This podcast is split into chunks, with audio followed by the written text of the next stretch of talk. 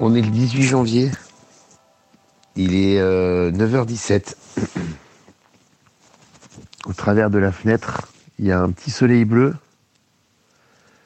Je sens que ça va être vraiment une journée très très cool. Et euh, je voulais te souhaiter un très très très joyeux anniversaire, copain. Merci d'être toi, de soutenir euh, les gens que tu soutiens et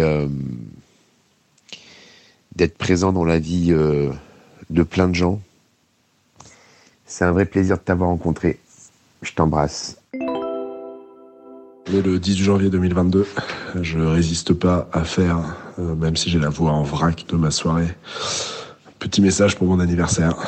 Euh, je sais pas si ceux qui n'ont pas vécu ce procès comprendront un jour à quel point on est en train de se recréer une vie parallèle, une forme euh, de famille, mais aussi plus que ça, on est en train de, de doublonner un peu toutes nos relations avec les 13.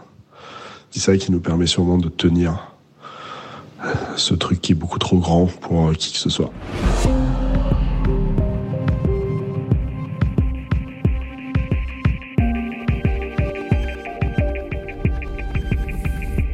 Cela fait des mois que ce procès a débuté.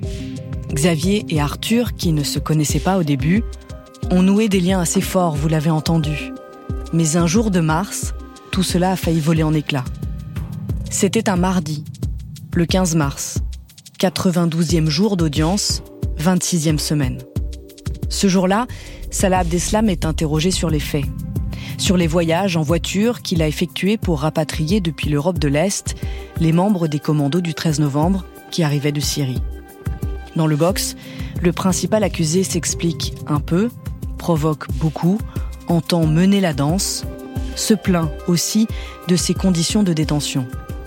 Dans la salle pleine, la tension monte, les parties civiles laissent échapper leur mécontentement, quelques mots fusent ici et là, puis une, deux salves d'applaudissements, applaudissements ironiques, amers, l'audience est suspendue.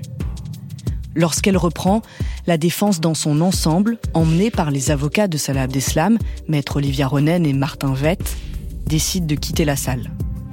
Un bref incident d'audience, mais qui a causé de nombreux désaccords, y compris dans notre conversation.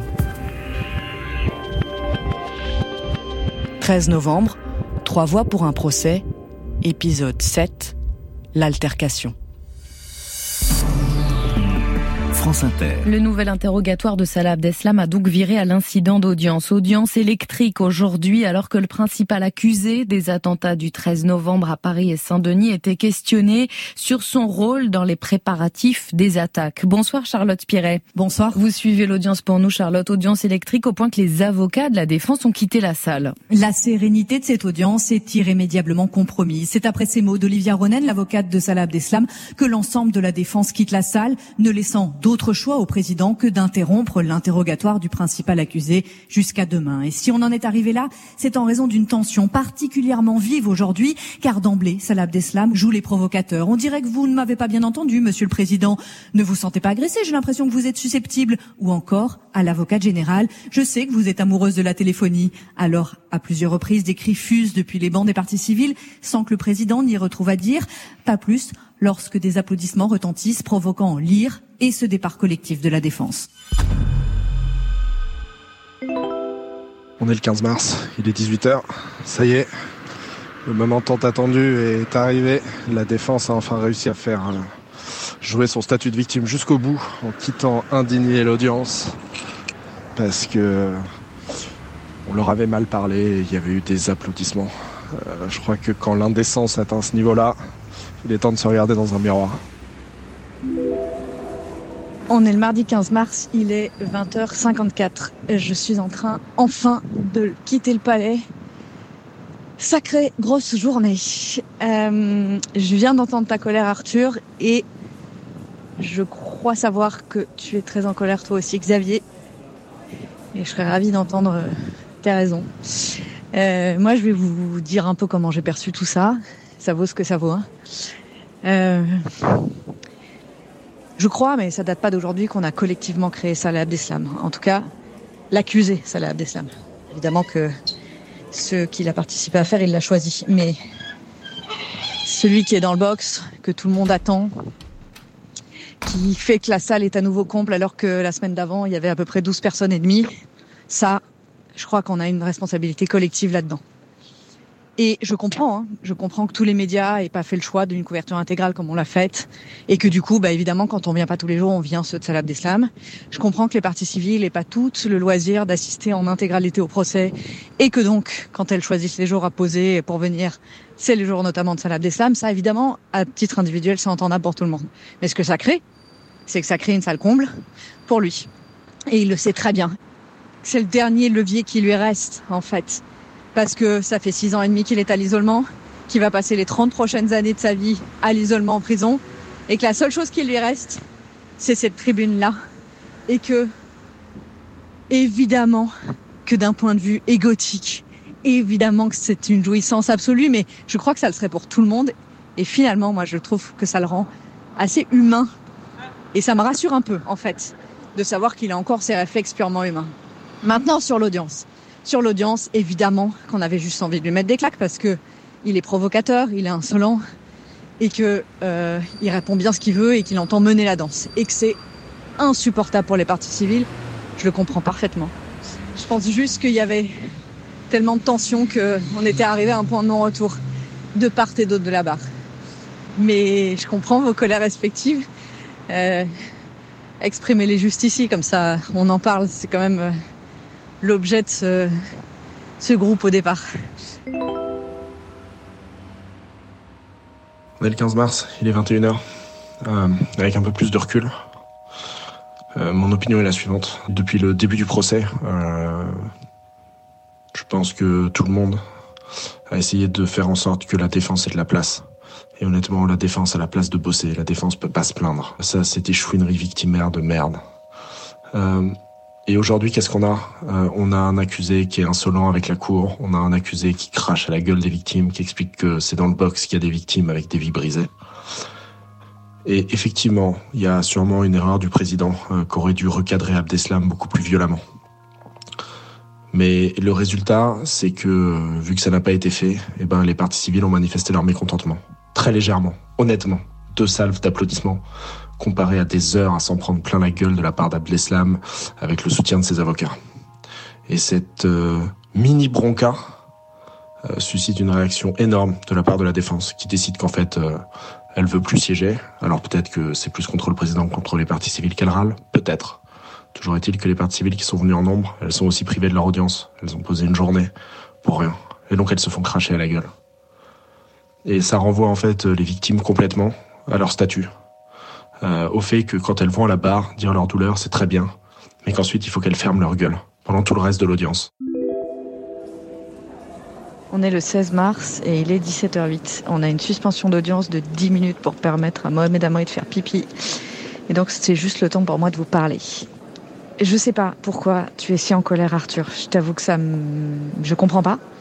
Je vois tes tweets qui se multiplient sur l'incident d'audience hier, sur l'interrogatoire d'Abdeslam et je parviens pas à comprendre les ressorts d'une telle colère de ta part, en fait. Donc je veux bien que tu me l'expliques. Elle m'étonne, et pour tout te dire, elle n'étonne pas que moi. J'ai eu beaucoup de commentaires euh, sur les bancs des journalistes notamment. Et Xavier, moi je crois comprendre euh, les ressorts de la tienne. J'ai l'impression que tu t'es senti trahi par Arthur et que c'est à ce niveau-là que ça se joue. Mais euh, je comprends pas pourquoi tu peux pas nous le dire. J'ai l'impression qu'il y a beaucoup de choses qui se sont jouées dans nos conversations euh, ici et euh, qu'il y a des choses intéressantes, des choses belles, des choses fortes et que c'est aussi le moment de se parler maintenant. En tout cas, moi, je regretterais profondément que ce qui est quand même un incident d'audience, parce que je crois pas que ça soit beaucoup plus que ça. Euh, et un tel impact sur ce qu'on partage ici. Voilà.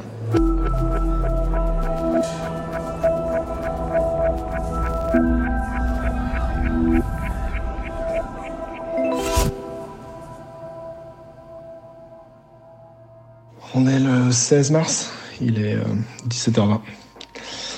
Euh, salut Charlotte, salut Xavier, merci pour ton message Charlotte qui m'étonne pas mal. Euh, je suis étonné que ma colère soit pas comprise, parce que je crois que ma colère est, est loin d'être la plus virulente de celle des partis civils. Donc, je vais essayer de donner du contexte et d'expliquer ce qu'il y a de profondément énervant dans ce qui s'est passé hier, mais qui est, je pense, le résultat de ces six mois de procès. Ce procès, on l'attend, nous, partis civils, depuis euh, six ans. On l'attend parce que euh, on a été blessé dans notre tête, blessé dans nos chairs, ou qu'on a perdu quelqu'un qui nous était proche. C'est quelque chose d'hyper important. C'est quelque chose sur lequel, effectivement, plein de moyens ont été mis. Euh, et on s'est donné le temps de faire les choses. Mais ce qu'il faut aussi voir, c'est qu'à ce procès, on est vraiment traité comme des citoyens de seconde zone. On a eu un petit moment pour parler. Pas parler aux accusés ni rien, aller raconter notre douleur à la barre. Ça a duré cinq semaines. Il paraît que c'était assez dur. Depuis, ça fait quatre mois et demi qu'on ferme notre gueule. Qu'on vient s'asseoir dans cette salle d'audience où on n'a pas les mêmes droits que les autres. Nous, on n'a pas le droit de sortir un téléphone. On n'a pas le droit de parler. On a des fois le droit de manger, mais ça dépend des gendarmes. Et dans le même temps, en fait, tous les autres gens ici, ils ont le droit d'à peu près tout. Abdeslam, il peut insulter les avocats de partie civile. Le président peut se foutre de la gueule des avocats euh, de défense. Les avocats de défense peuvent faire des grimaces aux avocats de partie civile qui peuvent crier sur les avocats de la défense. Et nous, qui sommes concernés au premier chef, on doit toujours fermer notre gueule. Hier, c'était un peu la première fois que les victimes reparlaient depuis quatre mois et demi. Moi, j'ai pas applaudi, mais il y en a qui l'ont fait. Ça a vraiment pas duré. Ça a été rien. Et, et cette occasion-là, elle a servi à quoi? Elle a servi à la défense, à décider qu'en fait, ils allaient arrêter le fiasco qui était l'audition euh, d'un des accusés, qu'ils allaient faire la police de l'audience et qu'ils allaient renvoyer tout le monde chez eux.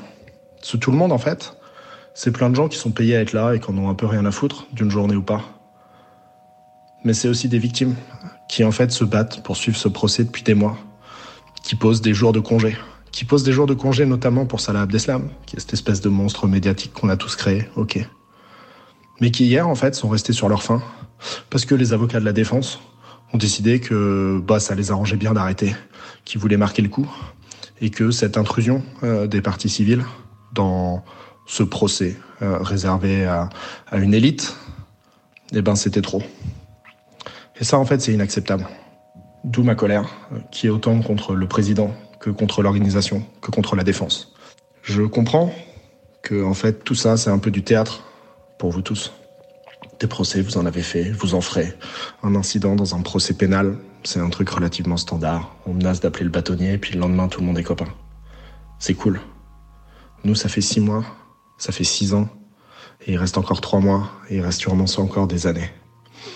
Alors la comédia dell'arte, en fait, on l'emmerde.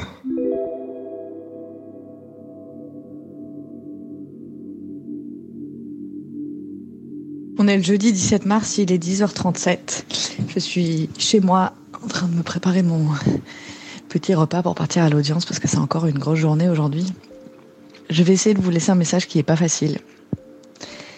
Et c'est pas facile euh, parce que je voudrais vraiment que vous soyez assurés tous les deux du profond respect que j'ai pour euh, vos difficultés respectives en ce moment et que j'ai conscience que c'est pas simple.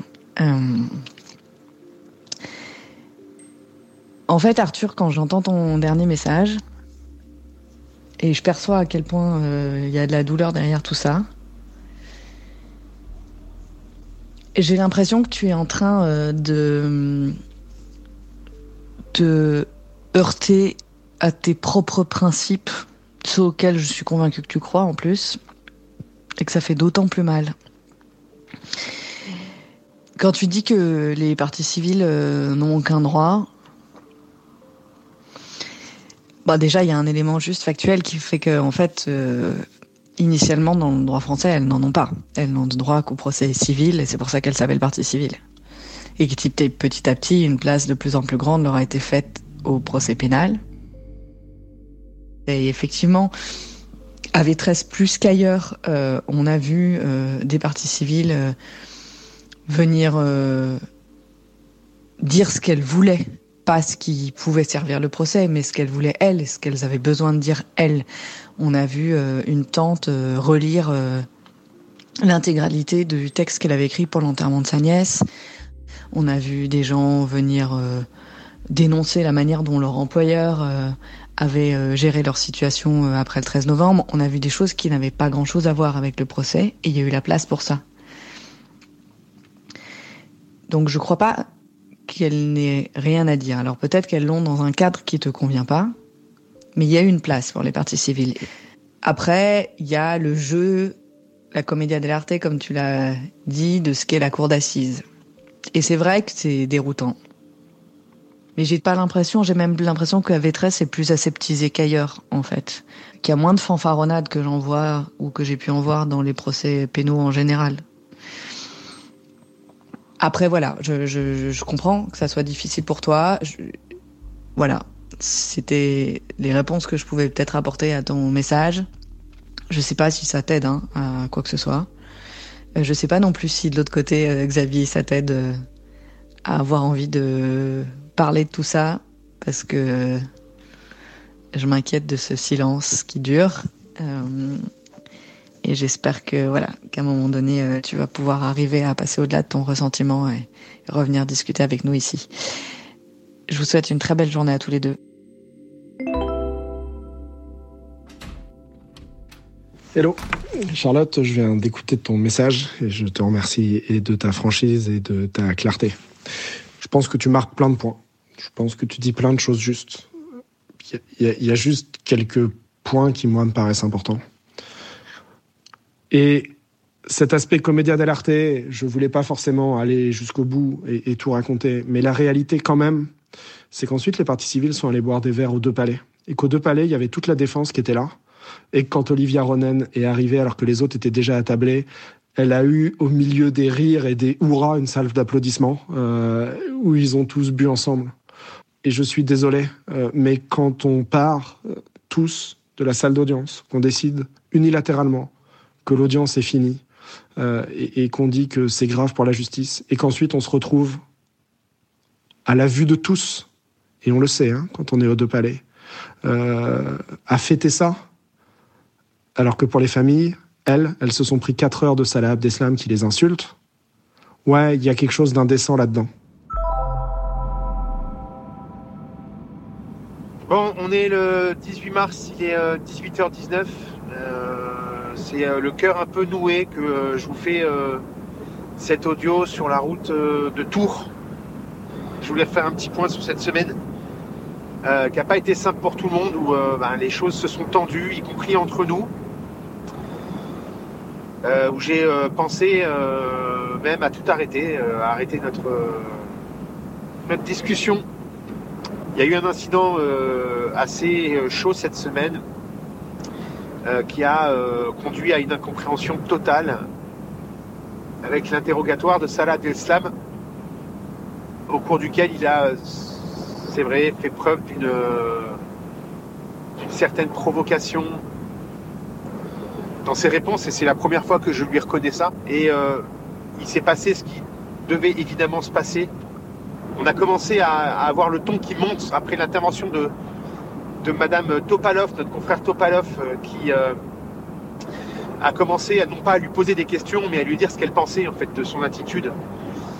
Ce qui a le don effectivement d'agacer, alors non pas lui, parce que lui il était prêt à répondre, mais agacer ses avocats, parce que euh, bah, une question c'est une question, et quand un avocat pose des questions, c'est sur des éléments matériels. On va opposer les éléments matériels pour, contredire la parole lorsqu'elle dépasse sincère. Mais les impressions des uns et des autres, c'est pas du droit. Donc la tension est montée avec les avocats, dont moi d'ailleurs, hein, qui, a, qui a gueulé, j'ai gueulé, contre Topalov, en lui disant que ce n'était pas ses impressions qui comptaient, mais c'est des questions qu'il fallait poser. Et à chaque fois qu'on proteste, euh, le président prend parti pour les avocats de partie civile ou les avocats généraux et systématiquement tacle la défense. Ça, ça n'a de cesse de nous agacer. Et très sincèrement, on ne peut pas dire le contraire. On en a déjà parlé entre nous. On sait très bien, et vous le savez très bien, qui a une forme, alors je dirais pas de partialité, mais qui a une forme de, défiance vis-à-vis de, de, des bancs de la défense et une forme de, paternalisme envers, euh, envers ses victimes, et c'est le procès qui veut ça, mais de la part du président, c'est très agaçant. Et je viens de me faire flasher. Bon bah tu vois, ça sera bien fait pour ma gueule. Euh, je vais perdre des points. De toute façon, je suis pas, suis pas à une emmerde près cette semaine. Et puis les, questions qui provoquent euh, et qui hystérisent d'une certaine manière les victimes qui sont dans la salle, qui n'acceptent pas les déclarations de Salah Abdeslam sur le fond, ce sont ses réponses et il a tous les droits. Il a même le droit de mentir, il a d'ailleurs même le droit d'être insolent. La seule chose euh, qu'il n'a pas le droit de faire, c'est d'insulter les gens, de les outrager. Ça, c'est un délit. Mais il a le droit d'être euh, dans la provocation et d'avoir des mots, et ces mots-là n'ont pas été compris. Et quand il dit qu'on a gâché sa vie et qu'on a gâché la vie de ses copains qui sont dans le box parce que la justice les a mis en prison, il a le droit de le dire. Et ça a provoqué une salve d'applaudissements. Et à cette salve d'applaudissements, le président doit immédiatement réagir. Mais c'est face à l'absence de réaction du président qui a provoqué les foudres de l'avocat de Salah Abdeslam, Martin Vett. Et il lui a dit au président, vous vous rendez compte que c'est à moi de vous demander de faire la police d'audience Et ils se sont écharpés parce que le président lui a dit, je n'ai pas de leçon à recevoir de vous en termes de, police d'audience. Et il lui a répondu, c'est quand même dramatique que ce soit à moi de vous le rappeler. Et là, le président lui a dit, alors à ce moment-là, changez de métier. Et là, d'une traite, on s'est levé, on s'est pas levé pour foutre la merde, on s'est pas levé pour provoquer les victimes, on s'est levé parce que cette parole-là du président était inadmissible à l'endroit de l'un de nos confrères. Et là, on fait un seul. Là, on est un et indivisible. Moi, je suis très fier de ce qui s'est passé.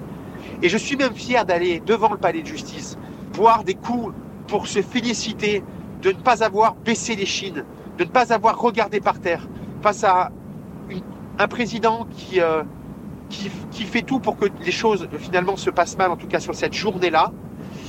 Et si c'est autour d'une pierre, eh bien c'est pas grave. Je me souviens bien que euh, pendant les auditions des, victimes, on était les premiers à dire que cette terrasse était magnifique lorsqu'elle euh, mélangeait les avocats de tous les bords, de tous les côtés de la barre, y compris les avocats généraux, mélangés à toutes ces victimes.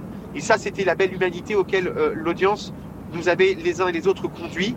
Et lorsque ça ne plaît pas, parce que les gens ne comprennent pas ce qui se passe, eh bien, nous, les avocats, on a bon dos et on prend les critiques de venir boire des bières après euh, un fait d'armes, après euh, un moment d'audience qui a été compliqué. Et aujourd'hui, j'ai l'impression que les choses dégénèrent et ça me fait à titre personnel beaucoup de mal. Je vous embrasse. À bientôt. On est le 18 mars, il est 21h30. Xavier, je voulais te remercier pour ton message. Euh, je remercie d'ailleurs au passage euh, Charlotte, dont je pense qu'elle a beaucoup discuté avec toi cette semaine pour te convaincre que ce projet avait du sens et en t'entendant, euh, c'est une conviction encore plus forte et je pense d'ailleurs que ce serait bien que plus de gens des parties différentes discutent. J'imagine que après ce qui s'est passé là, euh, ce ne sera plus trop possible. Mais je pense que si on se parle pas, on peut pas se comprendre.